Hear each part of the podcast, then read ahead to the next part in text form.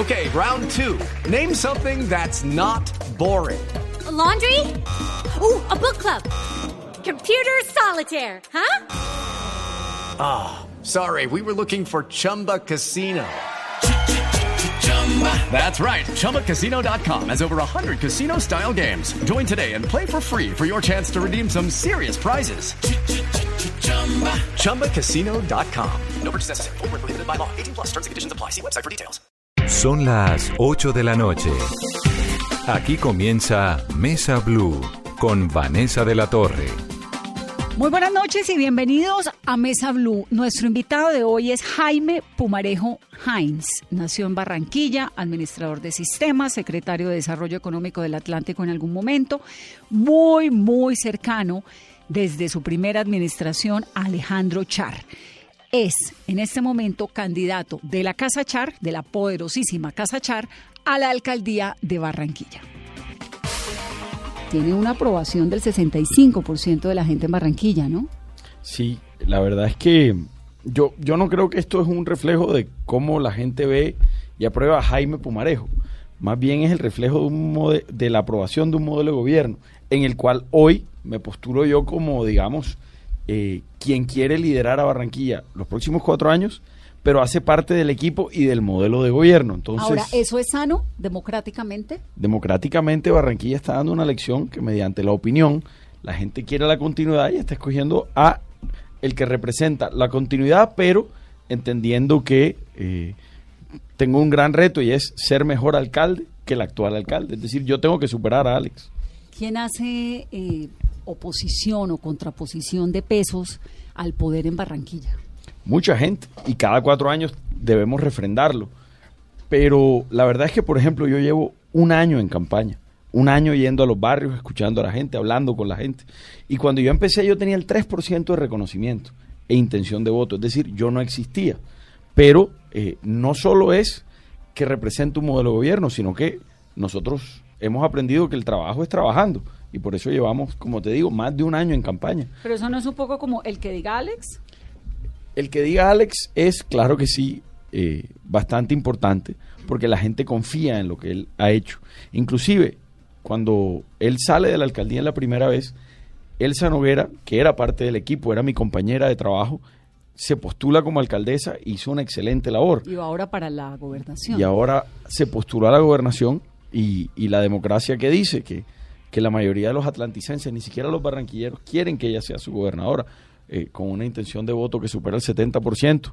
Eso quiere decir que la gente siente que lo hizo muy bien y ni siquiera reuniéndose todos los caciques políticos de la región podrían ir en contra de lo que quiere el pueblo, que es votar por la continuidad de las cosas buenas en Barranquilla. Ahora, ¿qué es lo que ha hecho el clan Char? Me refiero pues a, toda una hegemonía que viene, ¿no? Desde los últimos 12 años, tal vez. Sí, así es. 12 años.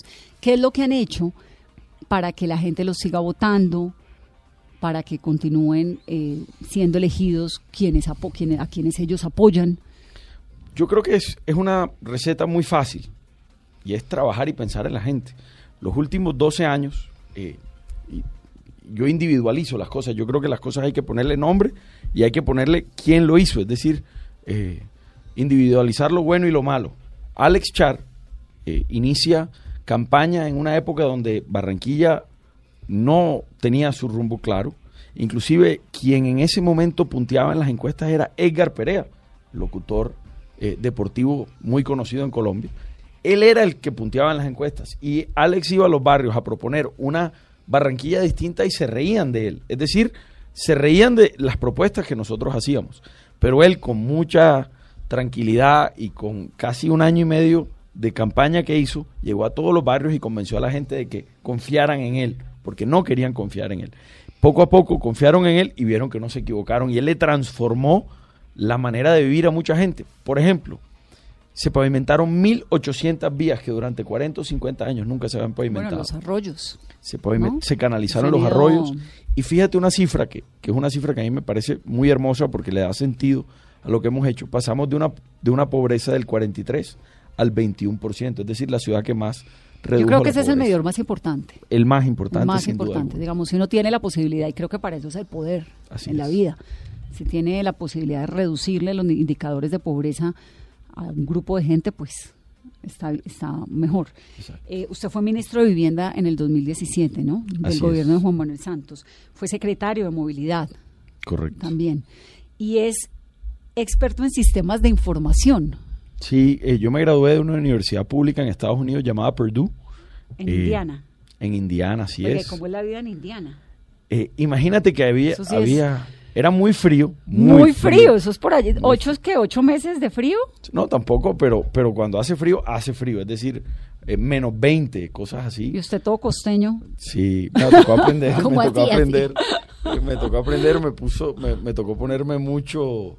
Uno se abrigaba mucho, después me, me acostumbré y, y había mucho colombiano. Éramos aproximadamente 20, 25 colombianos. En la Universidad de Purdue. Sí, hicimos ahí un combo chévere eh, y la pasábamos rico. Entonces, eh, la verdad es que estudiábamos mucho porque en ese pueblo solo se puede estudiar, es decir, no Claro, es como esas universidades que quedan por allá en la mitad en Estados Unidos que lo mandan a uno para que no haga nada más. Porque es que además no hay nada más que hacer. ¿Qué más hace uno un martes a las 7 de la noche en Indiana, en la Estudiar, universidad? estudiar. ¿Y usted estudiaba sistemas? Yo estudiaba administración de sistemas de información. ¿Qué es qué? ¿Eso es qué? Eso es como un administrador que, que se profundiza en, en, digamos, en sistemas, en tecnología, en cómo administrar una, bueno, sistemas de información, eh, desde comunicaciones, celulares, eh, datos, eh, big O data. sea, ¿usted qué aprendió en la carrera?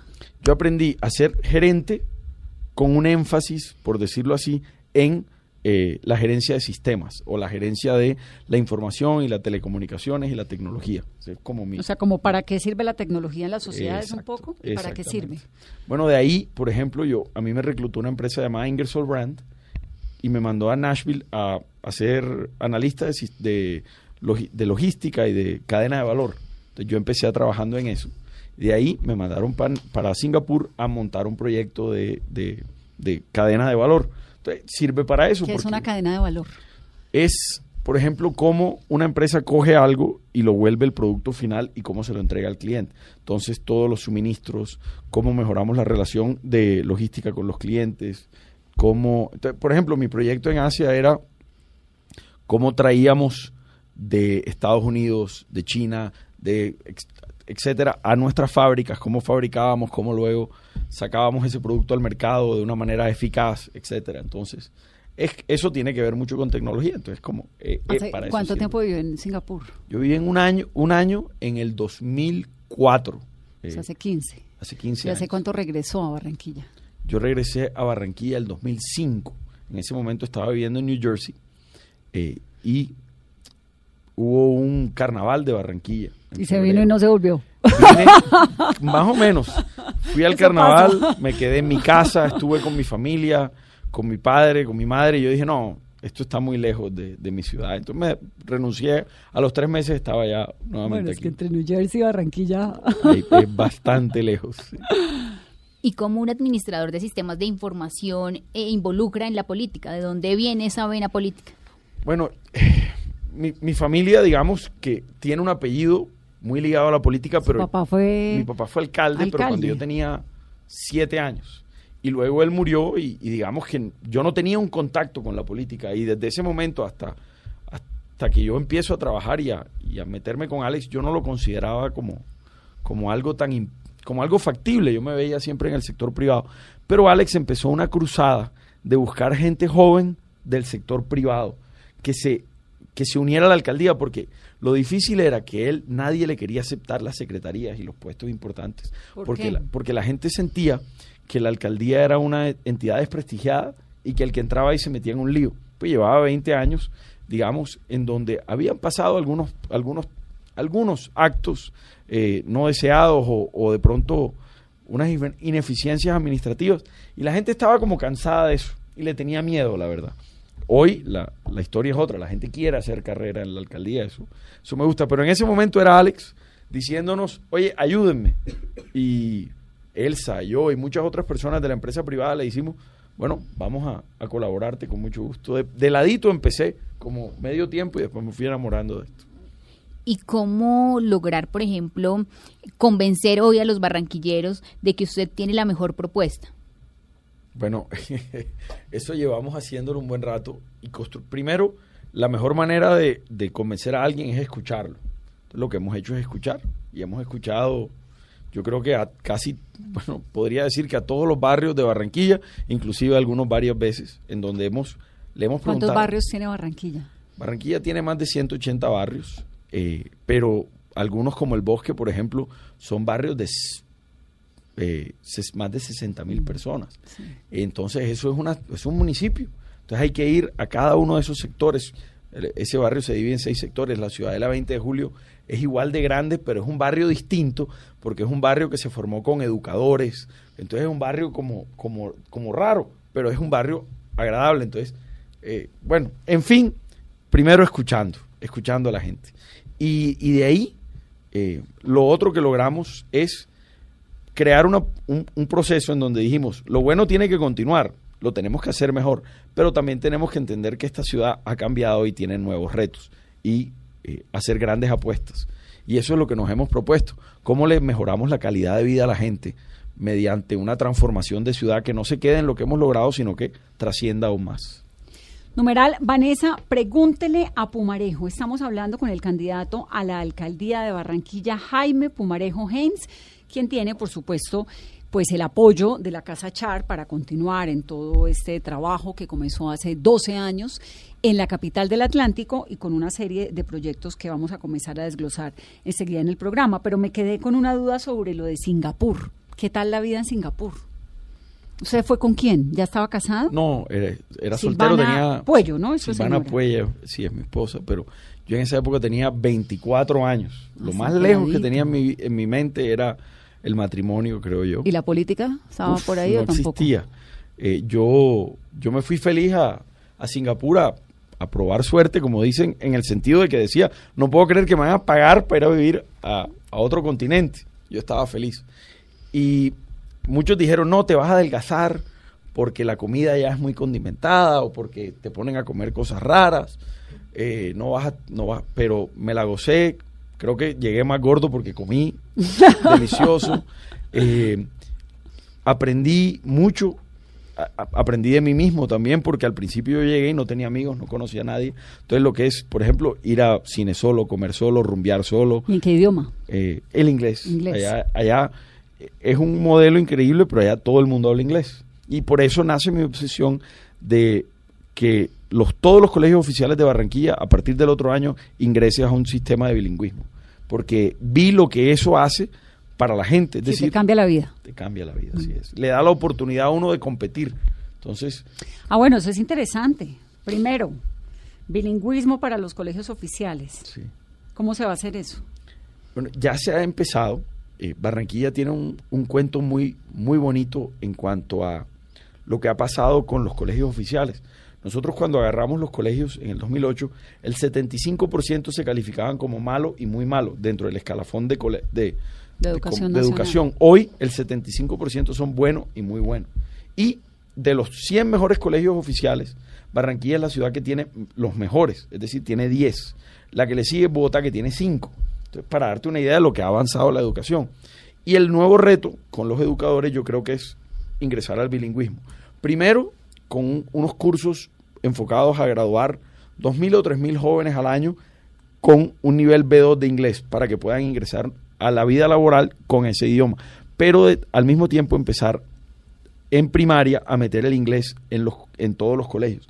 Para que cuando esos jóvenes que están ingresando a primaria se gradúen, ya, ya, ya sean, digamos, habladores de inglés casi nativos. Es decir, que le fluya fácil, que no sea un inglés machacado, sino que le demos eso que tiene el colegio privado. Que es fundamental, en realidad.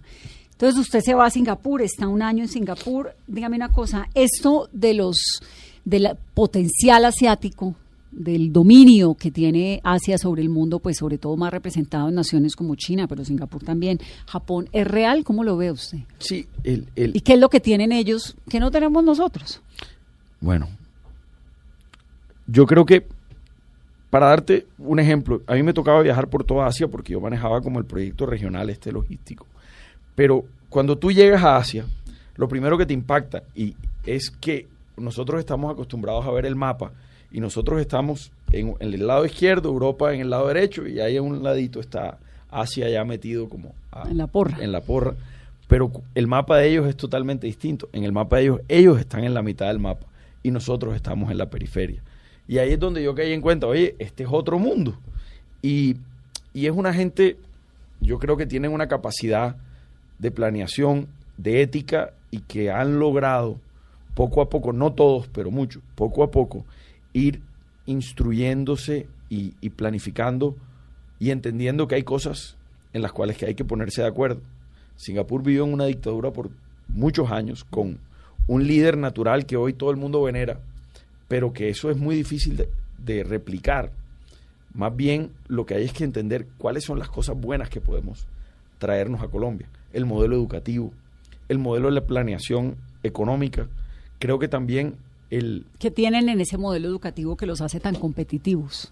eh, que primero, además en las universidades del mundo, ¿no? Seguramente usted también tuvo la oportunidad de estudiar con gente asiática, los Sí. de Corea, que son unos monstruos. Yo creo que lo, lo primero que entienden es que el, es un sistema, por ejemplo, normalmente se trata de que las clases sean pequeñas y que hayan pocos profesores por estudiante. Y allá el modelo prima es que los mejores profesores sean los que den clase. Y el número, el tamaño del curso no es tan importante, sino que te dé clase un gran profesor. Segundo, tienen un, met- un modelo metodológico de, de- de las matemáticas y de la comprensión muy importante. Ese modelo se ha traído a Colombia poco a poco, pero nos falta mucho todavía en, volver a nuestros jóvenes más cómodos con algo que nos sale. Eh, las matemáticas no son de una raza o de otra. Las matemáticas las puede aprender el que sea, las ciencias las puede aprender el que sea. Simplemente tenemos que inculcarlos desde temprano y que los educadores tengan el entrenamiento adecuado. Usted, Jaime, supongo que siendo experto en sistemas debe ser más matemático que humanista. Bueno, eh, yo creo que soy como una combinación, porque eh, sí me gustan los números, pero me considero, me considero un humanista. Es decir, frente a, antes que cualquier otra cosa, me considero más humanista quizás que, que matemático o cualquier cosa. ¿Qué lee? Bueno, trato de leerme una novela y un libro de práctico. Una novela, un libro práctico. Eh, entonces, por ejemplo, me, me acabo de leer un libro que es, la traducción sería como ideas que pegan, que es como... Ese es el práctico. Ese es el práctico. Antes me había terminado, ¿cuál- ¿qué libro era que me estaba leyendo? Eh, Crimen y Castigo. De Dostoyevsky. Que no me lo había leído y, y me gustó, pero y así voy como alternando. O ah, ahora me estoy leyendo un libro de Fukuyama, de Francis Fukuyama, un, un politólogo importante, que se llama eh, La creación de naciones o State Building, que es como cómo se crea y las cosas prácticas de cómo crear o, o cómo entender las naciones. Entonces, un poquito de todo, la verdad. Y, escri- y me gusta escribir mucho, entonces, como te digo, de pronto un poquito más humanista. ¿Tiene 40 años ya? ¿O todavía no? 38. 38. Sí, Lo estoy estirando, por ejemplo, en noviembre le estoy sacando jugo a los 38, Y arrancó en la política a los, 27. a los 27. Entonces viene al echar eh, en la costa, dicen que es como su papá, ¿no? Su papá murió cuando usted tenía cuántos años? 26. 26. Y ahí de una Alex aparece. Pero Alex no está mayor. No, no, no. Es él no más está de mayor. su generación un poco, ¿no? No, él es mayor, bueno, un poquito más mayor que yo. No voy a, a decir su edad, de pronto se, se, se, se pone ¿Cuántos años sensible. tiene? Alex tiene 50 y algo, 51, me soplan Lo que pasa acá. es que es come años. Él es come años con la gorra y la cosa. Y es un espíritu joven, la Sí, verdad. le gusta estar con la gente y moverse. La verdad, eso es como una cosa innata, ¿no? Sí, sí, ¿Usted sí, también? La verdad es que sí. Porque, porque, digamos, le dejan una vara alta, pues Elsa Noguera hizo una alcaldía muy interesante, digamos, ella sin duda es una mujer muy valiosa, ¿no? Sobre todo muy trabajadora y, y pues es un ejemplo. Creo yo que nos dignifica a las mujeres en realidad la presencia de Elsa Noguera en lo que sea que haga Así en su es. vida. Y luego entra Alex con esa popularidad que creo que es del 99.99%, o sea, creo que es el alcalde que más popularidad tiene en el mundo, pero que además se la ha ganado trabajando, metido, yendo, va, lo ve uno todo el día, que va, que la gente, ¿no? Como una cosa. ¿Usted es así? Porque eso o se tiene o no. La verdad es que sí. Es decir, a mí me encanta meterme en un barrio, hablar con la gente, sentir el calor humano. Yo creo que eso es muy, muy de, de- del ser caribe o del ser costeño. Es decir, nos gusta tocarnos los unos a los otros, conectarnos, hablar, eh, echarnos un vainazo, eh, hablar de frente. Entonces, eso yo creo que en últimas eh, nos caracteriza a todos. A mí me gusta. A veces paso por penoso en, en, ¿Es en tímido otros un poquito? A veces sí, ¿Y pasa por antipático? a veces sí, pero en esos espacios eh, académicos o, o profesionales o laborales, pero en los espacios donde uno tiene que, digamos, conversar y dialogar y sabe que, que ese es el rol que tiene que, que llenar, no, ahí me siento como echar la bailada, entonces uno le ponen la champeta, el reggaetón, el... Que baila muy bien sea. champeta, ¿no? Eh, Bueno, Candidato. cham- Champeta no tanto. De pronto la salsita la domina un poquito más. Pero, Pero, además pero es que a los políticos les toca bailar un montón, ¿o no? Sí, la verdad es porque a ti te dicen baila y uno qué va a hacer, no, no, no va a decir no voy a bailar, uno hace su mejor intento. ¿Y le gusta?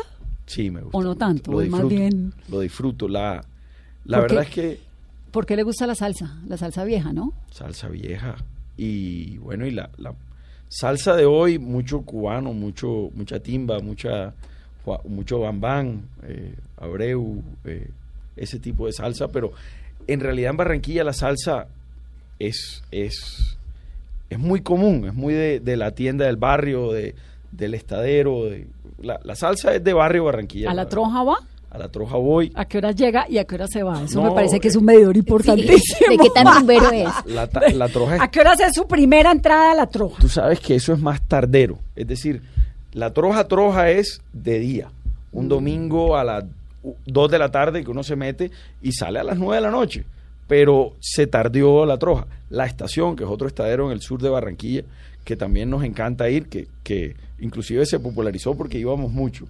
Pero eh, ese también uno se va un- se mete un domingo ahí y es chévere porque ahí te encuentras con todo el mundo.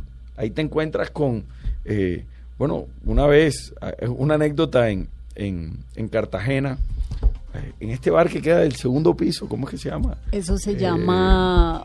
No, La Habana Village, no, No. Quiebra Canto. Quiebra Canto. Yo, nos fuimos en un taxi, me acuerdo que era, era un congreso, nos fuimos en un taxi y nos montamos, nos bajamos, estoy bailando y de pronto me tropiezo con algo y era el taxista que me había traído. Le digo, ajá, socio, ¿qué haces aquí? No, mientras me sale otra carrerita que echando la bailada. Bueno, bien. Numeral Vanessa, pregúntele a Pumarejo. Vamos a hacer una pausa en esta conversación de Mesa Blue. Regresamos en un momento.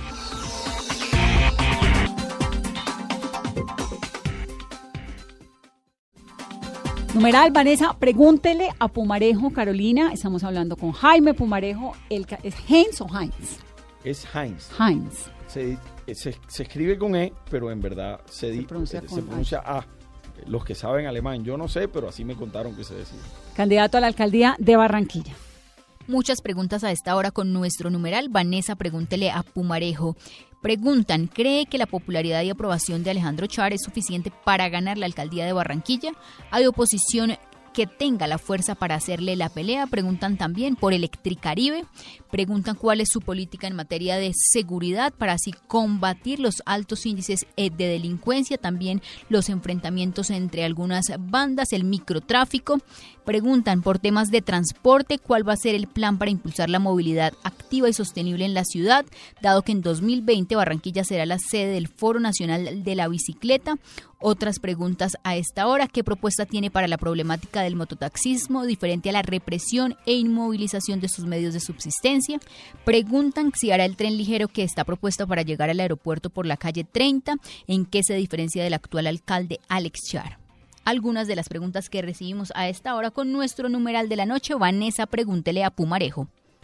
Jaime, usted hizo dos proyectos que creo que son importantes como ministro de Vivienda, que fueron el del Gran Malecón, lideró el del Gran Malecón de, de Barranquilla, ¿no? Que es un poco le cambia la cara a la ciudad, pero no lo han terminado. Es que el proyecto, nosotros lo iniciamos, yo lo inicio es en la alcaldía de Barranquilla como gerente de desarrollo de ciudad, en la alcaldía de Alex. Y digamos que nace, nace en campaña de Alex, inclusive en el 2015 yo le digo, Alex, este es un sueño viejo de, de- de la ciudad, lo hemos discutido, y lo dibujamos en una servilleta. En esa servilleta nace el proyecto y lo empezamos a ejecutar. Y está en cuatro fases. Las primeras dos ya están concluidas. Faltan las segundas dos. Pero es un proyecto que es de 5 kilómetros, tiene una inversión que supera los 400 mil millones de pesos. Pero lo increíble es que no es solo un malecón y una vía, son parques, son, por ejemplo... no es una ciudad mirando hacia otro lado. Es, es un Es cambio. y, y se ha podido, o sea, los barranquilleros han podido, ya disfrutan de casi dos kilómetros de los cinco. Dentro de muy poco, Alex, antes de que se acabe su alcaldía, yo creo que entregará los cinco kilómetros al servicio y eso va a ser increíble. Tiene hasta un puente basculante para, para que las embarcaciones O sea, puedan Alex pasar. entrega hasta dónde? Alex entrega todo el malecón. Debe entregarlo todo. Con los restaurantes y con No, las- no, eh, nada de esto- todo. pero, pero ahora abrimos la primera ala de los restaurantes, una cosa que se llama Mercado del Río. Sí, y ahí, es divino. y ahí pero ya- ese ya está medio andando. ese debe eh, estar andando a full antes de que se acabe este mes. Entonces, ¿usted qué recibe del malecón y qué va a hacer ahí? Bueno, lo que nos falta ahora es activarlo. Por ejemplo, el otro año es la Asamblea del BID en Barranquilla, donde vienen los gobernadores de todos los, los, los países de, de, bueno, Miembros del banco. Del banco, de- desde Canadá hasta, hasta Argentina, vienen presidentes y demás. Y tenemos, vamos a hacer ahí una caja de cristal. Viene la idea de, por ejemplo, también hacer una rueda de Chicago, una, una gran Nuria ahí que, que va a activarse. Una rueda de Chicago Exacto, para poder... como la de, La de, como la de London Londres. Eye, exactamente. Sí, Pero se queda permanente, se queda permanente, exactamente. ¿Y para qué es? Es una atracción turística Y la van a hacer en el malecón. en el malecón. ¿Eso es una inversión de cuánto? Eso creo que estás rondando los 3 millones de dólares, pero es una inversión totalmente privada. Es decir, eh, es, es un, una apuesta del sector privado de un empresario que pone la, la rueda y, y cobrará la arranca. entrada. Mm. Pero lo bonito es que alguien le crea al turismo y a eso. Y las ciudades necesitan esas cosas bonitas. Claro que sí. creo, ¿no? Para que Claro se que sí. vea también, digamos, eso un poco le... Es como la casa, ¿usted prefiere su casa bonita o no? Oye, que hayan cosas que hacer. Eso se le ha devuelto. Por ejemplo, los primeros tres meses de que se abrió el malecón, un millón de personas fueron a visitar el malecón. Y para mí un espacio público de calidad es generar equidad, porque ahí se sienta todo el mundo a hacer el picnic, no importa de qué barrio vengan, si cogió el bus o si llegó con su chofer, se sentaron en el mismo sitio a disfrutar de lo mismo y a, y a pasar un rato ameno, y eso crea ciudad.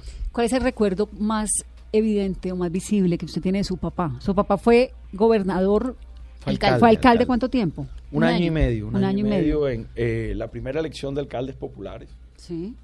La- Jaime eh, Pumarejo Certain, ¿no? exactamente. ¿Qué pasó con él? ¿Por qué fue solamente alcalde un año? Ahí hubo como una disputa en cuanto a, eh, digamos, ciertos temas electorales. La verdad es que yo- ¿Conteo? El conteo de el votos. conteo, cuántos votos, eh, que si la mesa era válida, que si no era válida. Entonces, en las demandas y los ir y venires, él fue alcalde un año y medio y su, y su oponente fue alcalde seis meses.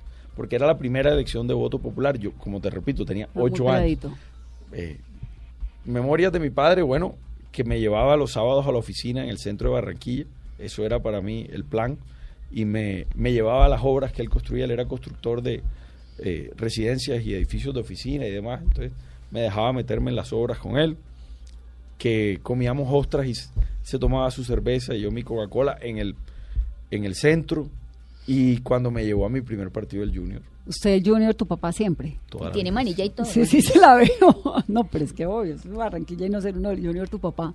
Sí. Esos apellidos, Jaime, el Heinz suyo, el Certain de su papá, ¿de dónde vienen? ¿Son una migración de dónde? Porque Barranquilla es un gran receptor de migraciones. Sí. Certain es francés eh, y es una familia pues eh, bastante Que era el numerosa. papá de su papá. Era, él era la mamá, mi, mi abuela. Ah, la abuela. sí, Eva Certain. ma- materno. Exactamente. Y mi madre es hijo de, de dos familias alemanas. Eh, mi abuelo Heinz y mi abuela Finkenstedt. Pero ella nace en Galera Zamba porque mi abuelo trabajaba en las salinas de Galera Zamba. Tuvo ocho hermanos y, eh, entre otras, a la finca le decían los monitos, porque todos eran unos monitos corriendo en- por Galera Zamba. Pero en últimas es la familia más costeña que yo he conocido en mi vida. eh, y luego yo los se, se crían en el barrio Boston, un barrio tradicional de, de la ciudad. Y, y yo creo que es, eh, eh, eh, digamos, cuando uno piensa en la propia familia barranquillera, esa es mi, mi- mi familia. ¿Cuál es, en su opinión, Jaime, el problema más grande que tiene Barranquilla? Si usted le dijeran, mire, pues todas las ciudades colombianas tienen unos problemas de movilidad tremendos, tienen unos problemas de seguridad, pues ni qué decir, de infraestructura, de agua, los arroyos, montón, ¿no? Que son, pues sí, ciudades que están en construcción. Esto es un país de 200 años. ¿no? Yo, ¿Qué- yo- qué- ¿Cuál es su prioridad? yo te diría lo siguiente, el problema más grande que tiene Barranquilla y Colombia es darle tranquilidad y seguridad a la gente. Es decir, que uno ande, como digo yo, con el celular en la mano y la quincena en el bolsillo y no tenga miedo. Que ande con su hijo caminando por la calle y no tenga que mirar hacia atrás. Pero ese es el problema. El reto es otro. El reto para mí es poder darle oportunidades a la gente para que puedan tener, digamos, la oportunidad de perseguir sus sueños, de tener un proyecto de vida. Eso significa cultura, eso significa deporte, eso significa educación superior y eh, al mismo tiempo significa darle la oportunidad al que vive del rebusque, al que se monta el tinto al hombre y sale a caminar por la calle, eh, al, que, al que vende empanadas para, para caer en, cosas comunes, que pueda poco a poco, mediante un acompañamiento, un capital semilla y, un, y, un, y una capacitación, ir pasando del rebusque a la, a la microempresa, es decir, que entendamos que eso hace parte de, de la cotidianidad nuestra, de que si lo eliminamos lo que vamos a hacer es llevar a mucha gente a la calle y lo que tenemos es que poco a poco ayudarlos a hacer el tránsito a una vida mejor, organizando, pero no excluyendo. Ese yo creo que es el reto para que lo segundo, que es la seguridad, se resuelva a largo plazo. No... el tema social, sí, más que todo. Es, es, ese es el tema de Colombia. Ese es el tema más importante, creo yo. Es, es cómo seguimos cerrando la brecha social justamente que hablando, hablamos ya del tema de seguridad, ¿qué hacer en materia de microtráfico, bandas delincuenciales? Porque sabemos que hay disputas internas en Barranquilla, siempre escuchamos casos de homicidios, de temas de niños a veces que mueren por balas perdidas, disputas porque sobrepasan las fronteras territoriales que ya se han creado en Barranquilla. Sí, la verdad es que en los últimos cuatro años la tasa de homicidios ha venido reduciéndose año a año, pero eh, el tema del microtráfico es un tema que permea la sociedad y ataca a los más débiles, que es a la juventud en riesgo. Por eso tenemos que trabajar muy duro, sin, digamos, contemplación alguna, para poder caerle con el peso de la ley a aquel que está haciendo el microtráfico, que es un fenómeno nuevo para los colombianos y para los barranquilleros. ¿Cómo lo atacamos? Usando las disposiciones que tenemos, eh, digamos, nosotros, los alcaldes, si ojalá quedó elegido en octubre. ¿Y cuál es esa disposición? Por ejemplo, la ley nos permite poder expropiar de una manera muy rápida todo bien donde se esté expendiendo droga. yo, yo digo que yo quiero andar con un mazo en el carro, tumbando todas las casas donde alguien venda droga y generando espacios comunitarios para, lo, para la gente. le toca al sistema judicial, ¿no? Sí, pero, pero hay una hay una manera expedita, hay una norma que le pedite que una que permite que de una manera rápida se pueda expropiar ese bien donde hubo un, digamos, un tráfico de droga. Y por eso esa herramienta la podemos utilizar. La otra es recuperar la confianza entre la ciudadanía y la policía. Hoy alguien hace una denuncia de que hay una olla de microtráfico y siente no solo que no es eficaz, sino también que se expone. ¿Qué queremos? Es que la ciudadanía nos cuente a nosotros y nosotros ir al barrio con la policía y decir, aquí, aquí, aquí se están cometiendo... ¿Qué tanto respetan en Barranquilla a las autoridades? A la policía, bueno, a la policía. A la policía la respetan, pero, pero hay una distancia, hay una, eh, digamos, hay una, una falta de confianza entre eh, la policía y, y, la ciudadanía como tal. Cuando alguien ve a un policía a veces eh, no se siente eh, o, se crispa o siente que, van a atentar contra él, no, no, en, no en ningún sentido físico, sino que va de pronto a, ser eh, víctima de una requisa o que, o, que, o que va a pasar un mal rato. Eso pasa en muchos barrios, en otros no, claro que sí. Pero yo creo que hay que recuperar esa confianza. ¿Para qué? Para que la gente pueda confiar en las instituciones y las instituciones siempre trabajen por la gente primero. Eh, y eso, eso, requiere es un problema, mucho trabajo. Es un problema nacional, Así la, es. la, falta de credibilidad y la confianza en las instituciones. ¿no? Por eso nosotros proponemos que la credibilidad que sí tiene la alcaldía para la gente sea usada para que nosotros podamos ser el intermediario frente a la policía y poder exigir resultados. Consumo de drogas en parques. No se puede permitir. Yo creo que a veces eh, nos, nos, nos aceleramos a interpretar las normas, pero en un parque aquí ni en ningún lado se debe consumir droga eh, de una manera libre. Yo creo que hay límites para todo, para la libre expresión, para nuestras personalidades. Y si bien alguien quiere tomar esa decisión, tiene todo, todo el derecho a hacerlo, pero hay que entender que hay jóvenes que se están formando, que tienen debilidades, que en esos momentos de crisis y de, y de falta de falta de muchas cosas, terminan apegándose a veces a la droga para solucionar sus problemas y entran en un círculo vicioso de adicción y eso no lo podemos permitir. Eh, y por eso tenemos que trabajar para que los espacios de nuestra juventud sean para la cultura, para el deporte, para el sano esparcimiento. Démosle la oportunidad a ellos que hagan o lleguen a ser sus propias personas y de ahí tomen sus decisiones. Como es, Colombia ha pasado, lamentablemente, de ser un país solamente producción, productor de estupefacientes a ser un consumidor de estupefacientes.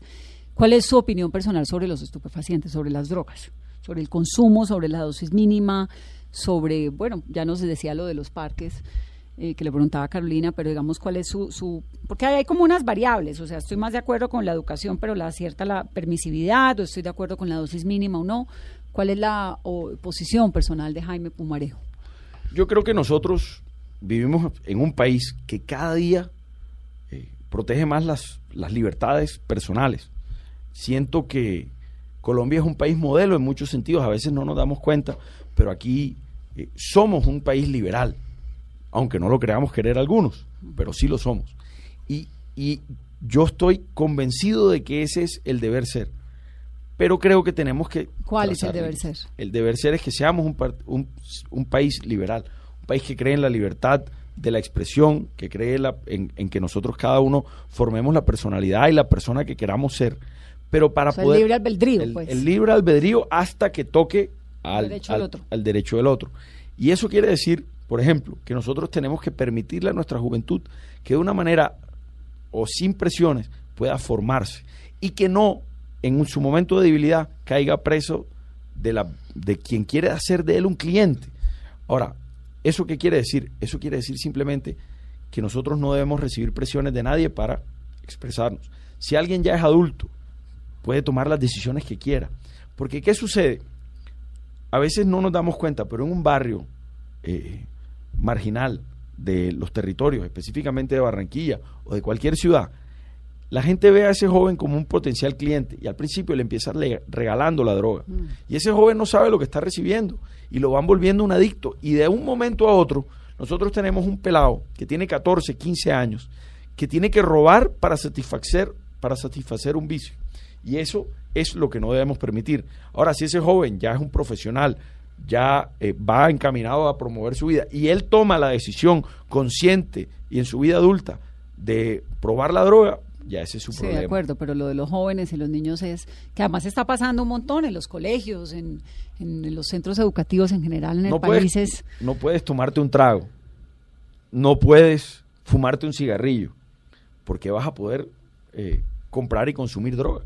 Pero entonces, ¿cuál es su política eh, pública para el consumo de estupefacientes, para el alcohol? También metámoslo ahí de una vez. Bueno, yo creo que, la política está creada en la ley hay unos lineamientos que dicen la juventud debe protegerse.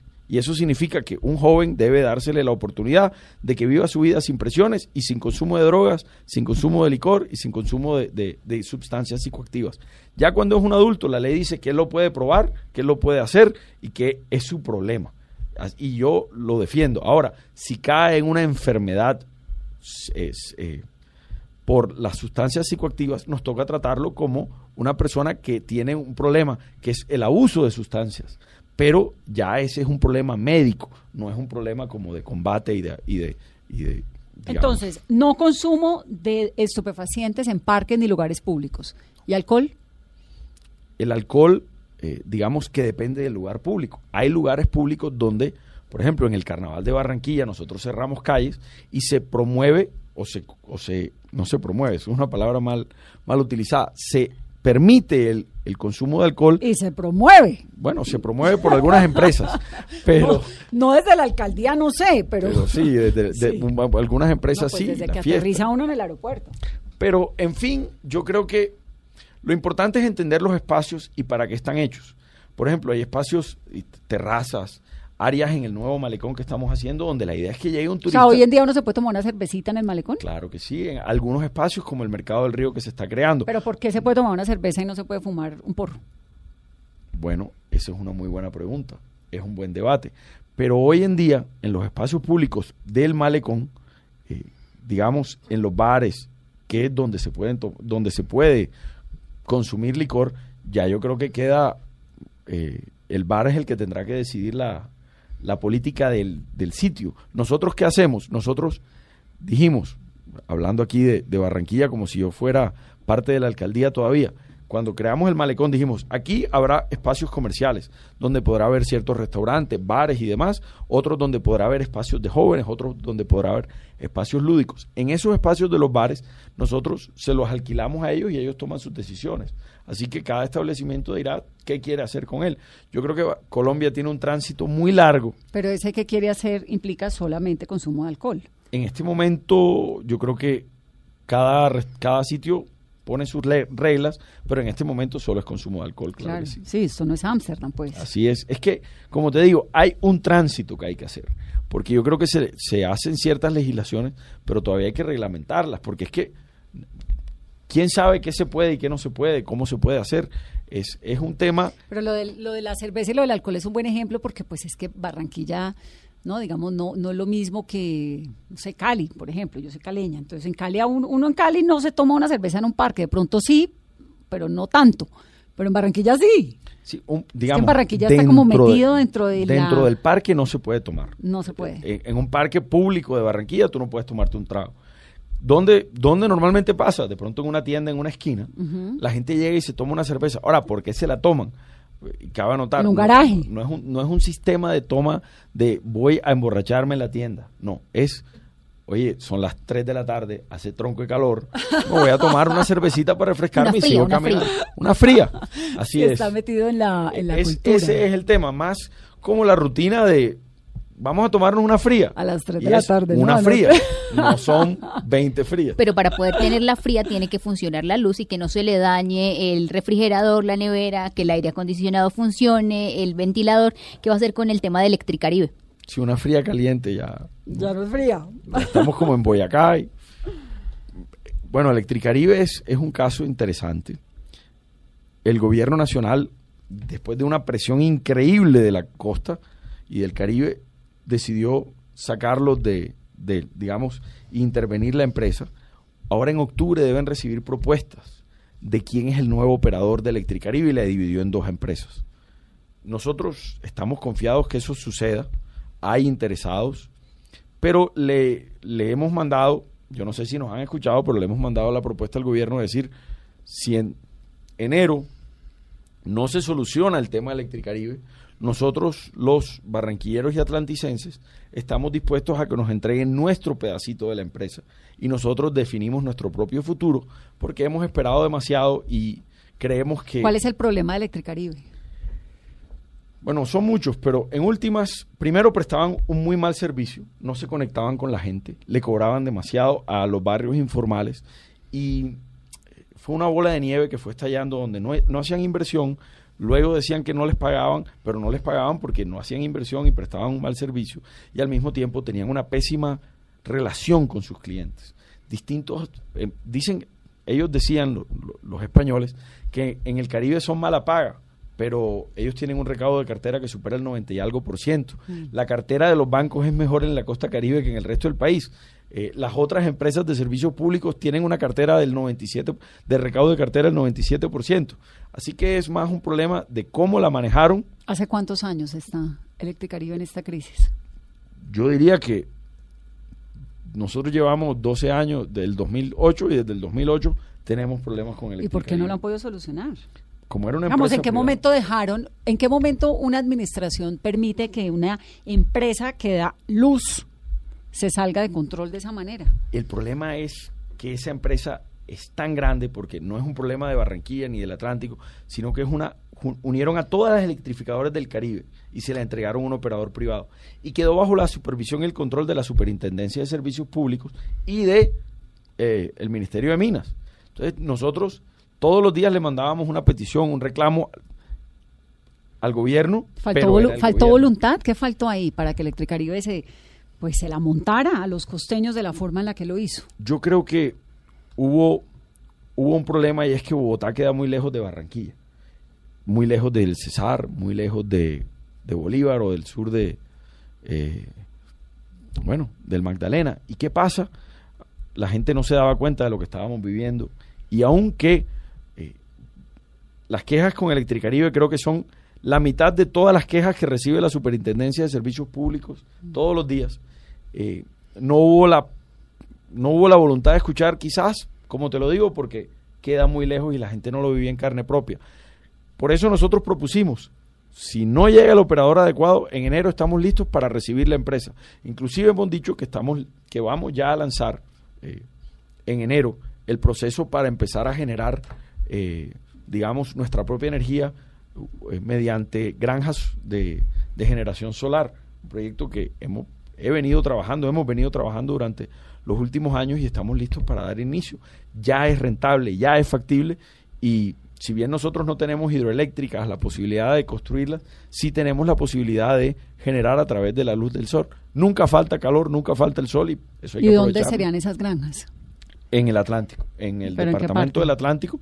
Bueno, el sitio ya es, eh, digamos que estará por determinarse, pero eso, digamos que es lo, lo menos, digamos Pues sí, lo menos porque es que no puede montar un, sonel- un panel solar en la pues en el- la puerta de la casa. Así con es. ese calor barranquillero. Lo que pasa ¿no? es que, exacto, hay que aprovechar que somos una de las regiones con más luminosidad en Colombia y en el mundo. ¿Y usted por qué no lideró esa iniciativa cuando fue ministro de Vivienda? Porque duré dos meses. ¿Por qué solo en dos el meses? Ministerio de Vivienda. Porque yo entré eh, al gobierno, digamos, con una línea, siendo eh, Elsa Noguera había sido ministra, ella renuncia, entro yo al ministerio y a los dos meses el, el partido por el cual yo entré, Cambio Radical, tuvo una desaveniencia con el, con el gobierno por diferentes temas de la JEP y, y a mí me dijeron o renuncias al gobierno o renuncias al partido. Y, y la verdad es que eh, pues yo llevado, eh, era inconsecuente o, o- o me parecía una locura renunciar al, al partido que me había llevado. ¿Pero usted había sido liberal antes? Pues no, digamos que no es que haya sido liberal, Liberal de eh, partido, digo, pero, ¿no? Como cambio radical antes de fue el Partido pero Liberal. yo me considero de estirpe liberal porque... ¿Pero fue el Partido Liberal en algún momento? fui del Partido Liberal, no. Me iba a lanzar por el Partido Liberal a la gobernación del Atlántico en el 2015, pero estaba inhabilitado para hacerlo y me di cuenta antes y, y, me- y, pues, Pues no dije se yo, no me puedo lanzar porque estoy inhabilitado. ¿Y por qué estaba Ojalá eso lo hiciera la gente, ¿no? Eh, bueno, porque había firmado un contrato como gerente de Puerta de Oro, que es una empresa pública, que, que maneja el, la- el centro de eventos que se estaba construyendo en ese momento de adquisición de acciones con la alcaldía de Barranquilla.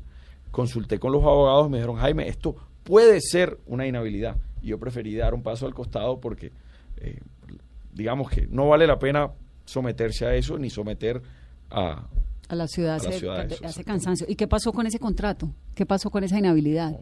No, eh, era una habilidad, digamos, temporal. El contrato se llevó a cabo, eh, la alcaldía construyó Puerta de Oro y hoy es un icono urbanístico y de, de servicios de, la- de servicios turísticos de la ciudad.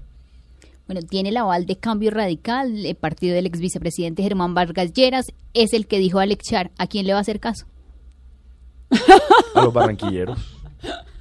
Nosotros hemos dicho que aquí está todo el mundo, todo el mundo está bienvenido siempre y cuando primero la gente, segundo la gente y tercero la gente. ¿Qué es lo que pasa en esa, en esa puja entre los char y el bargallerismo en la costa? Usted que es de allá, Jaime, explíquenos. No, la verdad es que yo creo que se sensacionaliza un poco más de lo que es.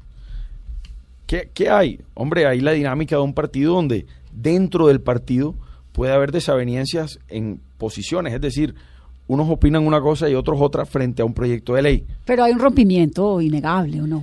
Yo no diría que es un rompimiento, porque entre otras no podemos romper porque, o no pueden romper, los senadores que se eligieron en cambio radical no se pueden salir del partido, no pueden, lo que tienen que hacer es, bajo las reglas democráticas del partido, votar como bancada y decir qué posición van a tomar.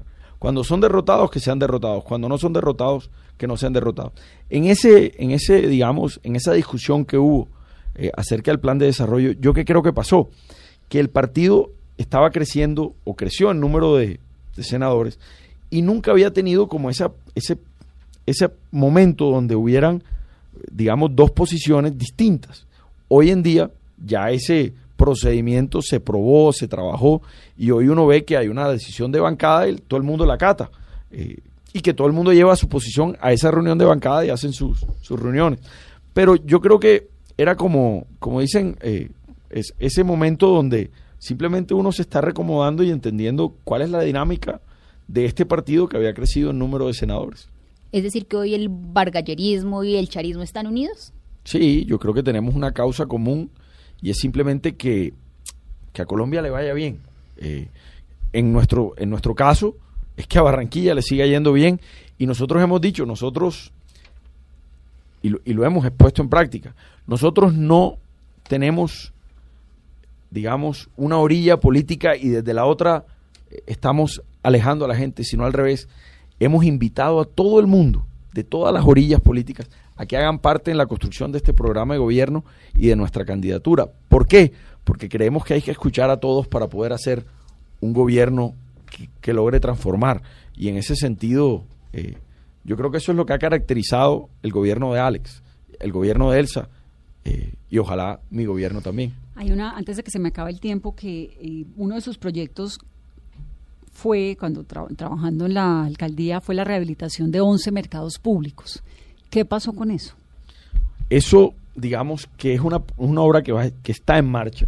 Es un proyecto bastante complejo porque, además, complejo y bonito, pero uno tiene que hacer una obra, pero entendiendo que, esa, que la gente que está en el mercado tiene que seguir comiendo, viviendo. Entonces primero se mudan a un mercado temporal que se construye. Sí, no es que lo puedan cerrar Luego- ya. Así es, luego ellos se, se mudan a ese mercado temporal, eh, se empiezan a hacer las horas. Hoy creo que se están haciendo dos de los 11 mercados que dejé yo, el proyecto hecho, andando y eh, contratado para que en los próximos, el próximo año eso quede completo. Pero la tarea no está terminada. O sea, que me llama un montón la atención que Barranquilla, con todo lo pintoresca que es, con estos, eh, bueno, con todos estos colores, ¿no? Lo del alma del festival, del carnaval, todo que es tan pintoresco, no tiene tan buen, pues los mercados no son una gran atracción Sí. de Barranquilla. Es una tarea pendiente. El centro de Barranquilla y una zona que se llama Barranquillita, que es donde están los mercados. Tenemos esa tarea y, y yo espero que en los próximos cuatro años puedas echarte una pasada por Barranquilla y decir cómo han cambiado esos mercados. Pues ojalá. Seguro. ¿Cuál es el personaje del carnaval que más le gusta? Eh, depende. Yo creo que, ¿cuál diría yo? Los cabezones me encantan, eh, pero eh, la marimonda. La marimonda. Sí, que es un clásico. Sí, porque le, le, Es un le símbolo. mama gallo a, a la vida y a, y a todo. Eh, yo creo que ese, ese es el que más me gusta. Bueno, y de ser alcalde tiene que trabajar de la mano del gobierno nacional en muchos proyectos. ¿Cómo evalúa este primer año de gobierno del presidente Iván Duque? Yo creo que he oído muchos adjetivos y calificativos los últimos par de días. Yo creo que más que entrar a evaluar, lo que yo hago es una, digamos, un, un análisis desde, ojalá, el próximo gobernante de la ciudad. Y en el cual, cuando yo me elija alcalde de Barranquilla, si se me da la oportunidad, ya yo no seré el alcalde o el representante de un sector de la, de la ciudad, sino de todos los sectores. Y tengo que comprender cuál es la voluntad de la gente en su mayoría y dejar atrás rencillas políticas o problemas de forma. Y por eso cuando yo hable, ojalá, con el presidente Duque, que será el presidente todavía, yo hablaré con el presidente del Estado colombiano, quien nos representa a todos y a quien necesitamos que le vaya bien por el bien de todos, sí, y que más bien encontremos en ese modelo que hemos creado en Barranquilla es dejar de lado la mezquindad y las pro- y los y las peleas por los problemas de forma y empecemos a buscar y a, y a encontrar co- las soluciones a los problemas de fondo. Yo le digo a la gente cuando discutimos que el hambre no tiene afiliación política, eh, no, no discrimina. Cuando uno tiene que solucionar la brecha social de este país, cuando hay tanta gente que todavía se acuesta con hambre, que se siente insegura, que necesita oportunidades, hombre, no importa de qué orilla estamos, trabajemos eso primero. Cuando ya hayamos solucionado eso, ya pongámonos a hablar que si, que si somos de izquierda, derecha, bajitos, blancos, gordos, negros, eso lo hablamos después. Sí, es un, problema- un país que tiene realmente unos problemas esenciales por resolver, ¿no? Así es. Pues Jaime, lo veo, lo seguimos y el 27 de octubre lo llamamos a felicitarlo.